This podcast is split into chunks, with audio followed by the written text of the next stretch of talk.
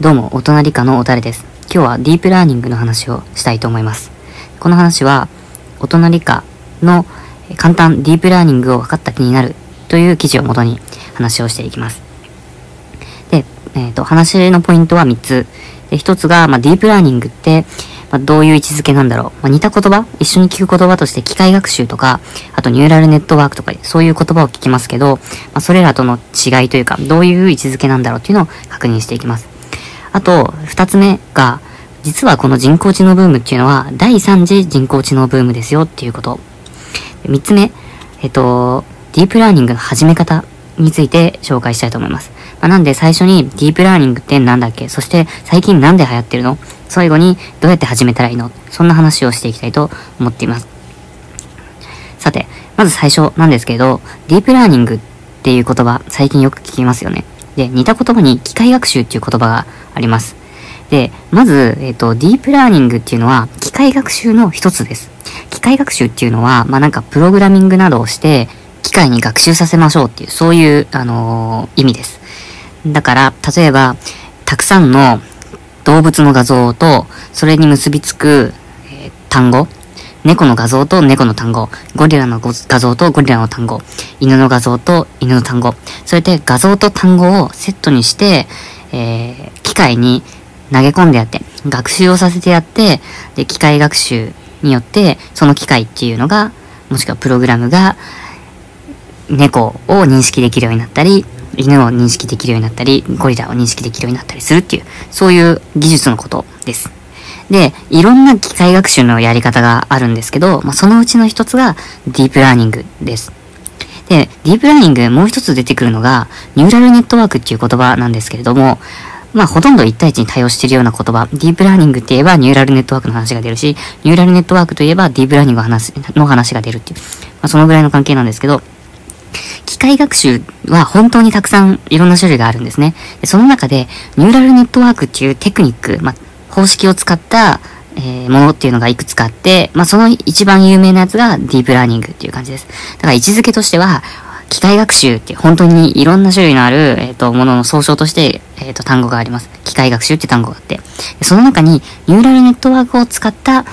えー機械学習っていうのがありますと。で、そのニューラルネットワークを使った機械学習の一つがディープラーニングですよっていう関係ですね。大きくは、機械学習、その中にニューラルネットワーク、そしてディープラーニングという関係になっています。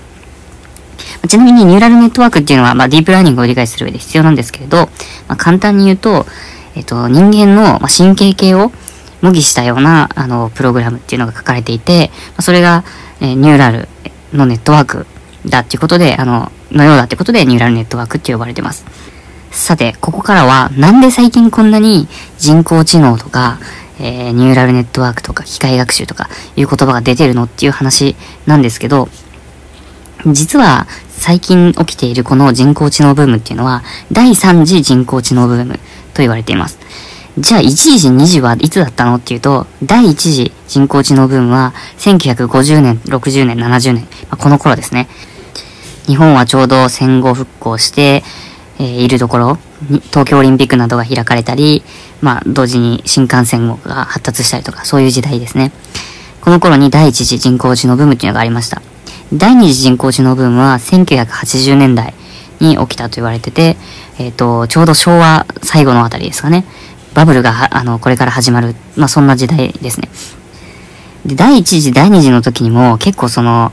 人工知能が人に変わるっていうことがたくさん言われていたみたいで、まあ社会的には人工知能来るぞ来るぞって言われてたそうなんですけど、まあ結局、あの、限界っていうのが分かって、まあそんなにですね、人工知能流行らずに、まあブームとして終わってしまったっていうところがあったそうです。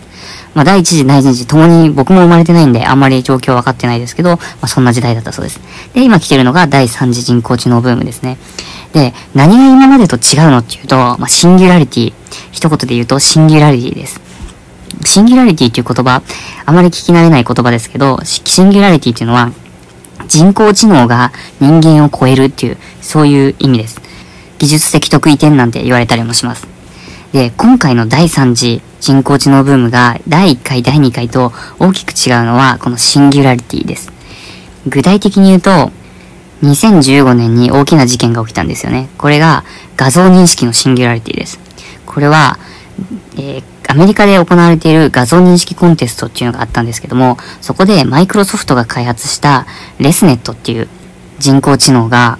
誤答率3.75%に達しました。まあ、つまり、えっ、ー、と、画像認識、これはなんかもともと課題として与えられている画像のデータがたくさんあるんですけど、まあ、それを、えー、人工知能レスネットが読み込んで、で、新しく出てきた画像を見て、これは何々ですよ。まあ、さっきの動物の画像で例えば、えっ、と、新しい写真を見せても、見せた時に、まあ、この耳の形やヒゲの様子、大きさなどから、これは猫ですよっていうふうに人工知能が答えて、まあ、どれだけ合うのかっていう、そういうコンテストです。で、誤答率3.75なんで、まあ、正答率で言えば、96.43ですかね。っていう正答率でした。で、これ、まあ、数字だけに聞くと、うーん、そうなんだで終わるんですけど、大革命だったんですよね。なぜかっていうと、人間の誤答率がだいたい5%。だから人間は、えー、95%ぐらいしか正答率ありませんよ。結局ミスをしちゃうんですね、人間も。その正答率っていうのは大体95%って言われてて、ま、その誤答率に対してレスネットがよりミスの少ない画像認識をしたっていうのが大事件だったわけです。で、その時に使われた技術こそがディープラーニングだったんですね。なんで、今第3次人工知能ブーム、ついに人工知能が人間を超えたぞ、シンギュラリティが起きたぞって盛り上がっていて、そしてその主役がディープラーニングであるわけなんです。で、他にも身近なところだと、この画像の認識のシンギュラリティが起きる、まあ、少し前には IBM が出していたワトソンくん、ワトソンですね、とかがもうすでに結構いろんなあのサービスで活用されていたり、他にも、これは2015年の翌年です。2016年には、これ記憶にあるんじゃないですかね。アルファーゴっていう囲碁を打つ人工知能が韓国人のプロ棋士に勝ってしまったっていうそういう話です。他にも最近いろんなその機械学習、まあディープラーニングを使った機械学習で人間を超える認識技術ができてきたよとかいう話が立て続けに起きていて、まあこれが本当にあの、なんていうんですかね、人間にとって変わるっていう話がいろいろ出てる。ということで、まあ盛り上がってるわけなんですよね。なんで、ま、ポイントはその2015年に起きた画像認識のシンギュラリティ、まあ、このあたりをきっかけに大きくその第3次人工知能ブームが流行っているということです。まあ、よく最近の話では人間の仕事が取って代わられる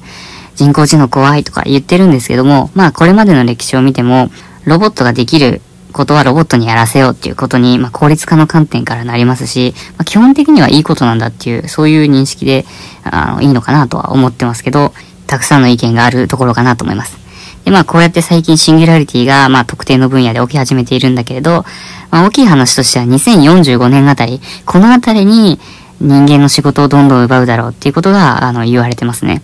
まあ、これ何をもってその2045年ってしてるのかってよくわからないですけど、まあ、あの、一般的によく言われている話です。まあ、だから自分のスキルとかを上げていくときに、この技術っていうのはロボットもできるんじゃないのかなっていうのはもう人間は労力を割くべきではないのかなと思っています。で、じゃあ、ディープラーニングっていうのは分かったと。最近、シンギュラリティとかを起こして、すごく流行っているんだねっ。でも、まあ、どうやって使うのとか、なんか身近な話じゃないよねとか、思うかもしれないですけど、実は簡単に始められて、そしてすごく身近な、あのー、道具っていうのも用意されてますよっていう話を最後にしたいと思います。やっぱり新しい技術っていうのは触れて、まあ、その技術がどれほどのものなのかっていうのを分かっておくといいですよね。そして自分の何かこうやっている、取り組んでいることがあるんだったら、そこに適用できないかという考えてみることも、あのー、重要かと思います。で、もう実は、あのー、ディープラーニングっていうのはすごく簡単にできていて、というのも、Python っていうプログラミング言語で、もうライブラリーが完成してるんですね。なんで、基本的にはその、えっ、と、ライブラリーを持ってきて、それを引っ張ってきて使ってやれば、ディープラーニングっていうのは簡単にできます。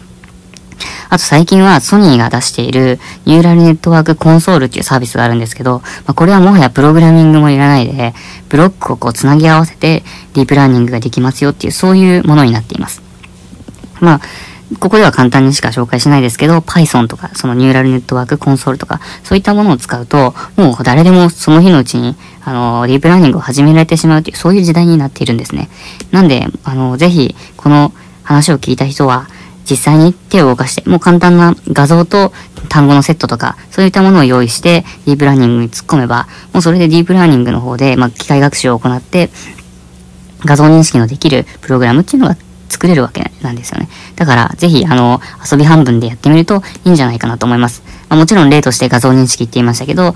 ゲームに使ったり、まあ、ゲームのコンピューター機能使ったりとか、あとは、訳とかですよね。Google 翻訳最近すごい本当に精度上がってると思うんですけども、ああいったところにもディープラーニング使われてますし、他にも文書構成、最近は文書の要約とかをディープラーニングでやらせようとか、そういうことも進んでいますし、まあ自分でもあの取り組むことできると思うんで、まあ興味あったらぜひやってみてください。じゃあ最後に、ちょっとこれはあの余談として、まあ、ディープラーニング流行ってるけど、あのー、この辺が問題だよねっていうのが実はあって、その辺を知っておくと少し通になれるんじゃないかなと思います。それがまあディープラーニングの落とし穴っていう話なんですけど、まあ、一つは、えっ、ー、と、科学習っていう問題があります。これは何かっていうと、あまりに学習をさせすぎると、つまり最初に与えたデータセットを、あの、精度よく計算させ、計算っていうかこう、何、割り振りをさせようと思うと、あの、あるところからやりすぎちゃうことがあるんですよね。これ例えが難しいんですけど、例えば、猫の画像をずっと見せてて、まあ、猫を反転するようにしたとするじゃないですか。そうすると、あ、耳の形がこうだな、髭の形がこうだな、まあ、そういった特徴から、えー、この動物は猫であるとかいう判断をしていくんですけど、例えば、1000万枚あるデータセットの中に、まあ、数枚、ちょっとヘンテコな猫の画像が入っていたとするじゃないですか。例えば、えっ、ー、と、頭にこうライオンの、なんていうんですか、カツラをかぶせた猫だったり、あと体がこうしましまの、あの、縞模様、シマ馬のこう皮みたいなのをかぶせたような、そんな猫がいたとすると。そういったものを、まあ、精度よく計算させよう、学習させようとすると、何が起きるかっていうと、なんていうんですかね、そういったライオンの頭をかぶってる猫っていうのもいるんだっていうことで、まあ、なんていうんですかね、こう、そういった外れ値に対しても、精度よく分類できるようになるんで、まあ、そのデータセットに対しては、より精度が高まっていく、いきます。なんで学習させればさせるほどいいんですけど、まあ、さっき言ったみたいなライオンの毛皮をかぶった猫とか、シマウマの模様をした猫とか、そういったものも含めて科学習させてしまうと、今度新しい情報が入ってきた時に、それを判断できない。例えば、ライオンの画像を見せた時に、あれこれは猫かな？ライオンかなっていうところで、まあなんかその分類、本来あってほしい分類からちょっと外れちゃって、ライオンを猫と見誤ったり、見誤ったりとか、そういったことが起きてしまいます。なんで、学習のさせすぎに、まあ、問題があって、まあ、その加減っていうのが難しいっていう、科学習の問題っていうのがあります。あとは、ローカルミニマム、局所最適解へのトラップっていう問題があります。これは、最適化の話ではよくある話なんで、また詳しくはどっかで別の記事で紹介したいと思うんですけど、まあざっくり言うと、本当の本当に最適な場所っていうのがどこかにあったとして、そこではなくて、そこにはたどり着けずに、なんか身の回りのところでまあ、一番いいところを選んじゃうっていう、そういう、あの、局所、まあ、ちょっと外れたところにある局所最適解に止まってしまう、トラップされてしまうっていう問題です。だからなんて言うんですかね、これが一番いい分類方法だっていうのを見つけたとしても、実はもっと本当に最適な、そういう分類方法、答えっていうのがあるんですけど、まあ、そこまでたどり着けずに、結論を出してしまう。これが、えっ、と、学習として最最適な結果ですよって、誤った局所最適解にトラップされてしまうという問題が起きます。まあ、詳しくはまたどこかで、気になる方は、ニュートン法とか、ニュートンラプソン法とか、そういった、あの、単語で検索してみると、出てくると思います。以上、今日はディープラーニングの話をしました。でちょっと復習をしたいと思います。ポイントは3つ、プラスおまけの話でしたね。で、ポイントの1つ目は、えっ、と、ディープラーニングって何かっていうと、まあ、機械学習っていう、まあ、大きくくりがあって、まあ、その中にニューラルネットワークを使った機械学習っていうのがあります。でその中の一つにディープラーニングっていうのがありますよっていう、そういう話でしたね。で二つ目が、えー、今起きている人工知能ブームっていうのは、第三次人工知能ブームですよと。第一次、第二次は、まあ、第一次は1950年から70年ぐらい。第二次っていうのは80年代ぐらいに起きましたと。第三次っていうのが今起きてます。第一次、第二次に比べて、シンギュラリティ、人工知能が人間を超えたっていうのが大きなポイントですよ。で、まあ、それが2015年の画像認識で、人間の5%っていう誤答率に対して人工知能、ディープラーニングを使った人人工知能は3.57%でした。人間を超えちゃったっていう、そういう話でしたね。まあ、最後に、えっ、ー、と、ディープラーニングの始め方は簡単ですよと。まあ、実際にどっかで記事にしたいと思いますけど、Python を使ったり、ニューラルネットワークコンソールを使ったりすれば、本当にすぐ簡単にできますよっていう話でした。で、以上3つがポイントで、えー、プラスで、えー、おまけとして、まあ問題っていうのもあって、まあ今いろんな人たちがその課題を解決するためにアイデアを提案してるんですけど、問題の一つが科学習っていう問題。あんまり覚えさせすぎると、学習させすぎると、分類の精度が落ちちゃいますよっていう話。でもう一つが、局所最適解へのトラップっていう問題でした。以上ですかね。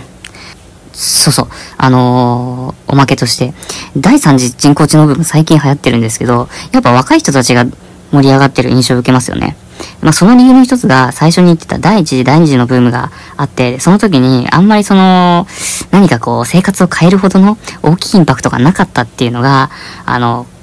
年齢、年配の方たちがあんまり盛り上がってない理由の一つだと思います。まあ、つまり若い頃に、人工知能に期待したけど、まあ、大して成果がなかったっていう過去があるんですね。まあ、だから第三次ブームも大したことないだろうっていう、そういう見方です。まあなんで、あの盛り上がってるのは、まあどうしても若い人たちが多いのかなと思いますけれど、まあポイントとしてはシンギュラリティっていうのがあって、まあそれがどこまでのものなんだっていうのはこれからなのかなと思います。ただやっぱ使ってる身、具体的には、あのー、Google の検索システムとか見てると、やっぱり最近すごいなって思いますよね。本当に翻訳の精度も非常に上がってるし、画像もなんていうんですかね、あの、レンズ機能って知ってます ?Google のレンズ機能。Google の画像を、まあ、画像検索の時にこう、画像を上げてやると、もうそれでこう、似た画像っていうのがバーってなれますし、Android 端末で画像、写真を撮って、で、そこでレンズ機能っていうのを使ってやると、写真に撮った人が着ている服が、もうどこのメーカーの何て服なのかっていうのを、まあ、検索できてしまったりとか、そんなことがあって、本当に画像認識、まあ、言語の認識、そういった技術が進歩してるなっていうのを感じますね。まあそういう意味で結構インパクトが大きいんじゃないかな。第3次人工知能ブームはこれまでとは違うんじゃないかなと、どうしても期待してしまいます。はい。以上ですかね。はい。じゃあ今日は簡単ディープラーニングを分かった気になるっていう記事をもとに話をしました。よかったら記事の方も見てください。では、お隣かのおたれでした。